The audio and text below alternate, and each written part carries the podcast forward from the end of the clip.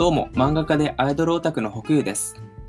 アイドルを長く応援していると、推しの卒業というのは避けて通れないものだと思います。今回のゲストの方も、今年の3月に推しの星野空さんが芸能界を引退し、その時から今までの思いをブログに書き綴られてきていました。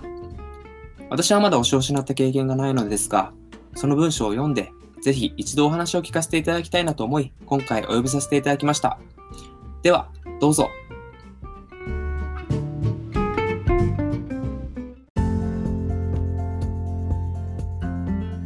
では、今回のゲストの東野さん、自己紹介を簡単にお願いします。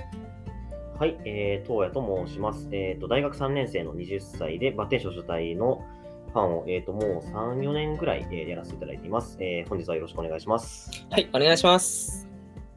とでは、えーお話をご用意していただいたということなので、お願いします。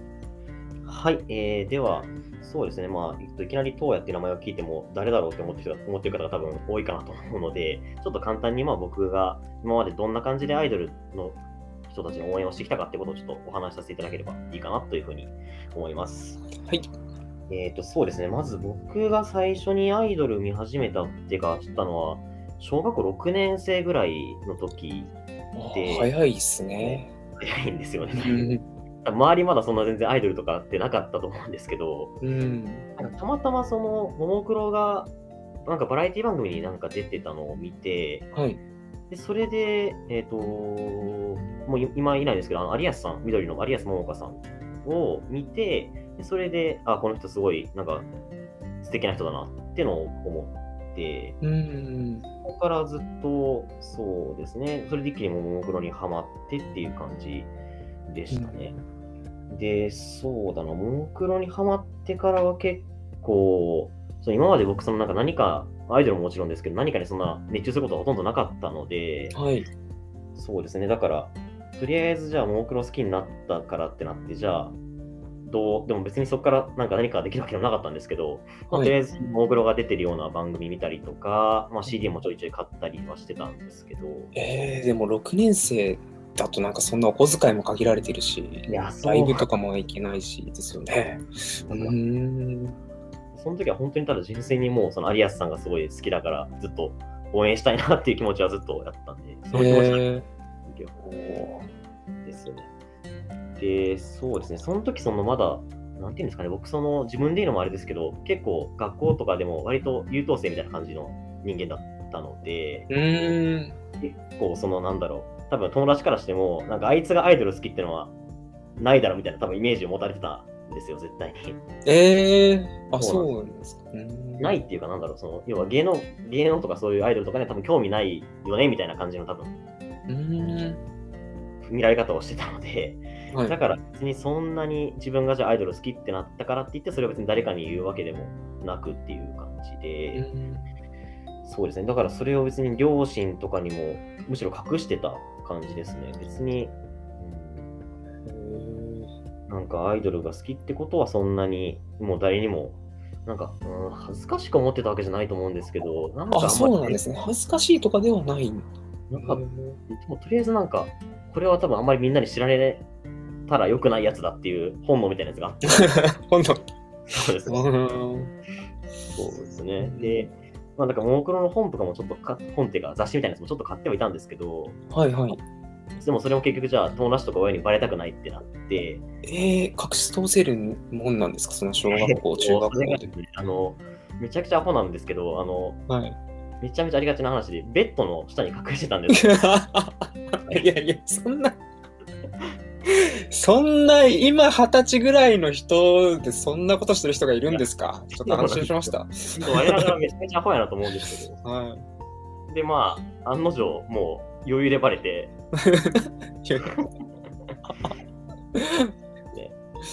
で、まあ、でも別に親は全然そういうのはもう寛容とか、むしろ、あ、いいじゃん、いいじゃんみたいな感じで言ってくれるタイプの親だったので、あ、いいですね。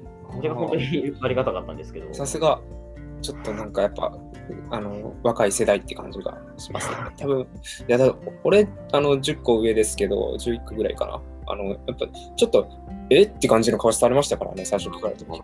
そうですよね、そうなんですよね。だから、まあ羨ましいです。ありがたかったんですけど、そうですね。なんで、あの、その時、ももクロが、なんか、レギュラー番組を地デジで持ってて、静岡でたまたまやってあ僕、その出身静岡で静岡でもやってたんですけど、はい。それも、あの、まあ、親にバレる前だったので、それが録画してるとかっていうのもバレたくなかったんで、あの、日曜の深夜に番組がやってて、でそれをまあ日曜の深寝る前にそれを録画して、はい。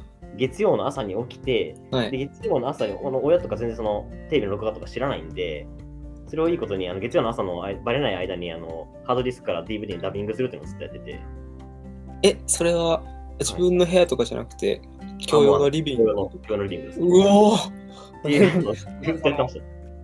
ちょっといけないことしてるみたいな感じで、アイドルの、そう。えー、え、バレないんですか？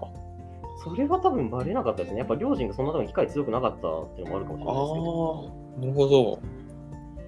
えでしたね、ずっと、最初は。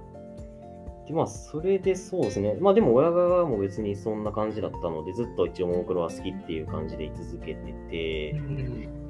で、えっ、と、そうだな、2000、だからそこから2年後ぐらいですかね、1年後か、1年半ぐらいした時に、はい。なんかももクロの妹分がいるみたいな話をちょっとどっかで見て、うん。それがあの、エビ中、私立エビ中学なんですけあど、あ、はい。で、それを、まあ、見て、あ、このグループいいなみたいな感じのこともちょっと思いつつみたいな風になってて、うん。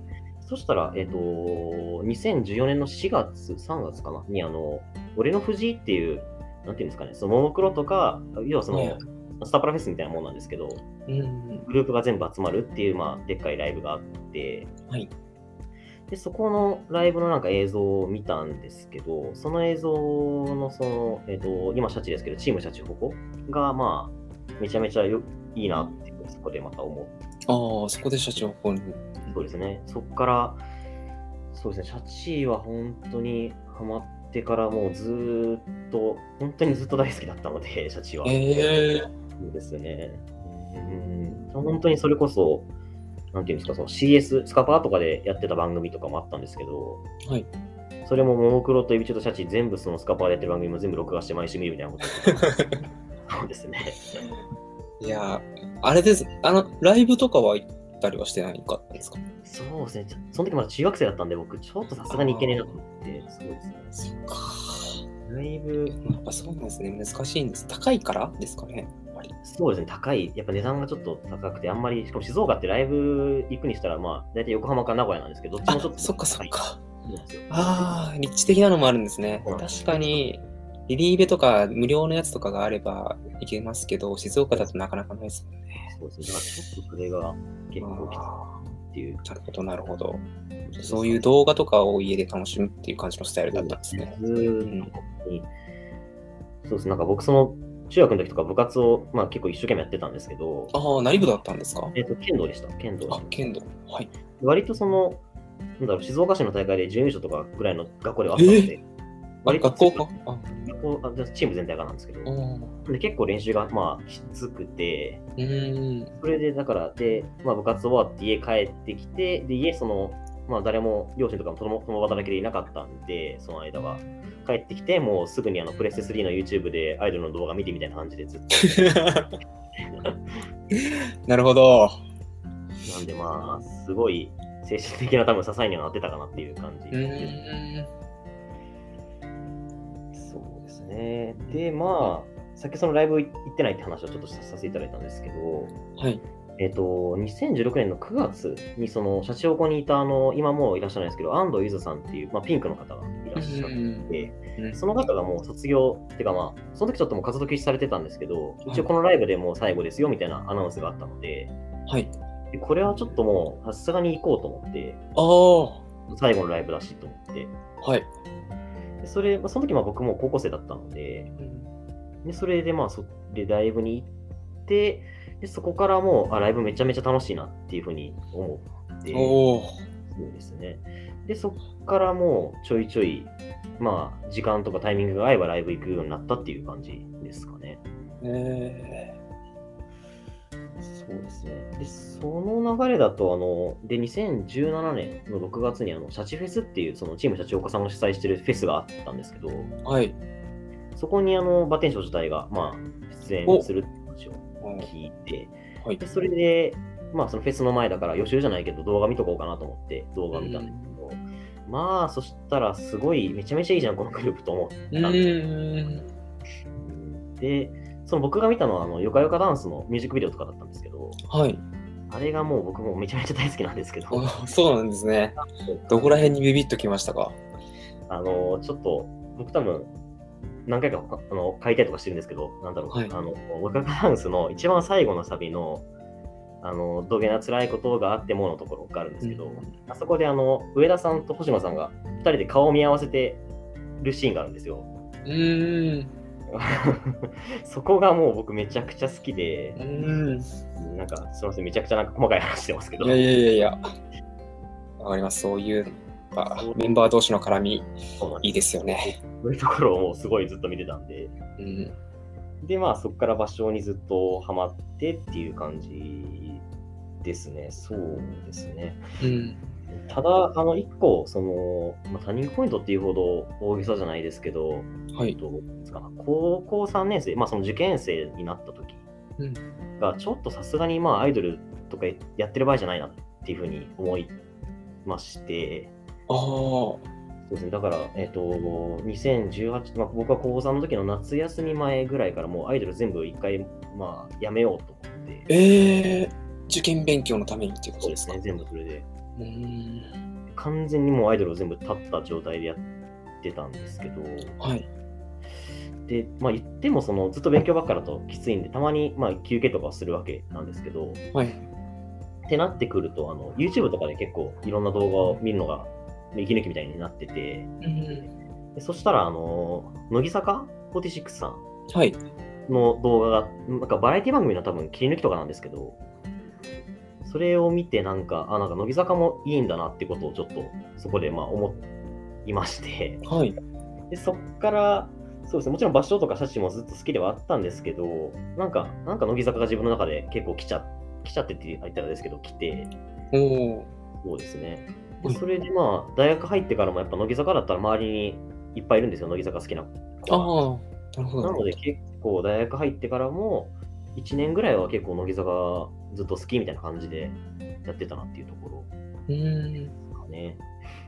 でまあでもあったんですけどまあでも乃木坂もいいけどやっぱ場所も好きだったなと思ってまあ場所のライブに、まあ、い行ってみようと思ってうん。それでえっ、と田舎娘フィフスなんでえっ、と2019年の9月とかなんですけどはい。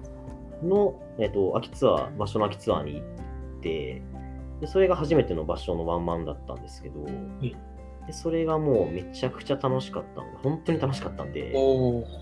あもうこれはもうやっぱもう場所にやっぱ戻ろうじゃないですけど、場所が一番いいなってことを 思ったってそ感じですの乃木坂からまた戻ってきたんですね。で、まあそれでずっとまた場所を押し続けてみたいな感じですかね。うーん。